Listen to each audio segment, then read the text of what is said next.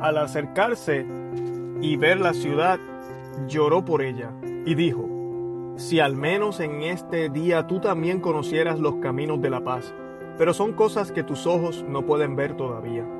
Vendrán días sobre ti en que tus enemigos te cercarán de trincheras, te atacarán y te oprimirán por todos lados. Te estrellarán contra el suelo a ti y a tus hijos dentro de ti, y no dejarán en ti piedra sobre piedra, porque no has reconocido el tiempo ni las visitas de tu Dios. Palabra del Señor, gloria a ti Señor Jesús. Este es su hermano Luis Román y les doy la bienvenida a Conoce, Ama y Vive tu Fe. En el Evangelio de hoy vemos al Señor, básicamente es una, algo muy humano verlo llorar, pero también podemos ver cómo un padre sufre por sus hijos. Israel fue el pueblo escogido por el Señor y se ha alejado de los caminos. Y Jesucristo, nuestro Dios, ¿verdad? Dios con nosotros, está caminando en Israel. El pueblo de Dios no puede reconocerlo. Muchos de ellos no los conocen. Y nuestro Señor hace una predicción aquí. Todos sabemos que luego de la muerte de Cristo, eh, varias décadas luego o después, el templo es destruido. Ahorita mismo lo único que queda son las paredes del templo, que es lo que los judíos ahorita eh, utilizan para hacer oración. Y no queda nada del templo. Y el templo es el centro de los eh, israelitas, de la religión judía. Eh, todos los preceptos eran alrededor del templo. Al templo ser destruido, su religión ha sido destruida. Y esto lo menciono porque el judaísmo que vemos que se practica hoy en día no es el mismo que se practicaba en esa época. Y nuestro cristianismo, siguiendo esas raíces judías, raíces instituidas por Dios, por el mismo Dios que seguimos los cristianos. Eso es lo único que tenemos en común los judíos y los cristianos, el Dios de Abraham, que es Jesucristo, pero ellos no lo quieren aceptar, y que es el Espíritu Santo, tres personas en uno. Ese mismo Dios eh, le, le, le, dio este templo, pero nos lo dio a nosotros ahora en la persona de Cristo. Y el mismo Cristo, que es Dios, le dice a la gente, yo puedo destruir este templo en tres días y será construido lo puedo destruir ahora y será construido en tres días, disculpen. Porque se refería a su resurrección, como nos dice el evangelista.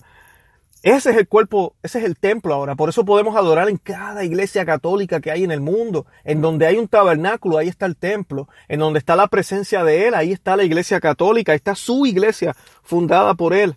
Y nos dice que, que, que todo esto pasa porque no, no quisieron aceptar a Dios no quisieron darse cuenta de su mensaje.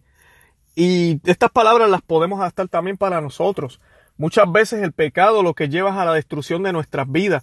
Muchas veces en nuestras vidas hemos tenido que ver destrucción, matrimonios disueltos, eh, hijos que se han perdido, eh, usted ha caído en pecado mortal, eh, ha dejado de venir a la iglesia, ya no le habla a sus padres.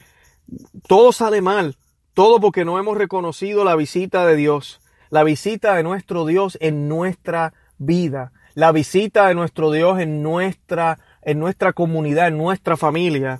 Y yo creo que eso es lo que el Señor nos está diciendo hoy. Nos está diciendo, oigan, yo estoy aquí. Y quisiera mencionarles que luego, exactamente luego de esto que acabamos de leer, el Evangelio de hoy, que termina en el versículo 44 del capítulo 19 de San Lucas, en el versículo 45 en adelante, comienza a hablar de, eh, de, de, Jesucristo yendo al templo y sacando a los mercaderes y haciendo todo lo que él hizo con un, hasta con un látigo y empezó a voltear mesa. Dejemos que el Señor haga eso en nuestras vidas. Que saque toda la porquería. Nos va a doler. Pero caballero, hombre que me escucha, vamos a ser hombres de verdad. Mujer que me escucha, vamos a ser mujeres valientes. Vamos a dejar que nuestro Dios haga lo que duele. Vamos a hacer lo que tenemos que hacer, pero hagámoslo ya, para que alcancemos la santidad y sobre todo para que nuestras familias vengan con nosotros, para que vean al Señor. Gente que de verdad sea valiente y se den cuenta de que la destrucción está cerca de sus vidas, de que si no aceptan a Dios, miren, esto va para abajo, nos vamos a hundir si no aceptamos la voluntad de Dios y si no proclamamos a nuestro Señor como nuestro Salvador. Así que pidámosles a Dios, pidámosles a la Santísima Virgen que nos dé la valentía que necesitamos para ser hombres y mujeres de Dios. No doble vida, no hipocresía, sino verdaderos cristianos católicos que profesan a su Dios con la boca, con sus acciones, con su alma, mente y espíritu. Pidamos eso a Dios para que la destrucción que sucedió en Jerusalén no suceda en nuestro corazón, no suceda en nuestras vidas a manos de los ladrones, a manos de los del pecado, a manos de Satanás. Que sea nuestro Dios quien nos mantenga seguros y que por los medios de Él y por los méritos de Él, por la fuerza que solo viene de su Santo Espíritu, logremos vivir en santidad. Que el Señor me los bendiga. Santa María, ruega por nosotros.